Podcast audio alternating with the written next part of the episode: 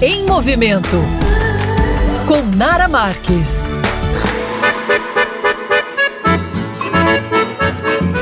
Olá, meus amores! A dica de hoje é para você que é nordestino, porque um bom nordestino que se preze, ele ama cuscuz. E vocês sabem, né? Cuscuz dos alimentos não é um alimento que tem um dos melhores índices glicêmicos. Mas o que seria índice glicêmico? Basicamente, é a quantidade de açúcar que tem no alimento e que faz ele se transformar em energia de forma rápida ou lenta. E o cuscuz, ele tem um índice glicêmico alto, ou seja, você consome o cuscuz e infelizmente pouco tempo depois você tá com fome. A tapioca também é um deles, tá? Então eu fiquei pensando, eu falei, nossa, eu amo tanto cuscuz. Eu tenho um filho de 4 anos, gente, ele também ama cuscuz. Falei, ele gosta tanto de cuscuz também. O que que eu eu posso fazer para transformar o cuscuz num alimento mais saudável? Principalmente quem tá querendo emagrecer, ter uma dieta mais equilibrada, tem que ter muito cuidado com o cuscuz. Então eu pensei para cá, pensei para lá, falei, já sei, eu vou acrescentar na massa do cuscuz aveia em flocos para ver se dá certo, porque aveia em flocos, ela tem um índice glicêmico muito bom. Então eu preparei a massa do cuscuz normal, coloquei com água, depois que ela inchou que ficou pronta para ir para cuscuzeira, eu acrescentei aveia em flocos, foi para cuscuzeira e deixa eu falar para vocês, deu super certo certo. Ai, gente, me deu um alívio. Eu consegui continuar comendo cuscuz sempre que eu quisesse. Consegui manter o cuscuz na dieta do meu filho. Por quê? Porque ele continuou um alimento super saudável, super nutritivo. E depois que eu acrescentei a aveia, com índice glicêmico muito bom.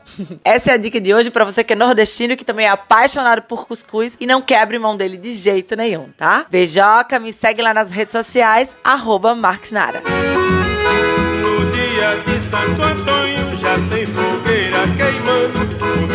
já está maduro, a palha vai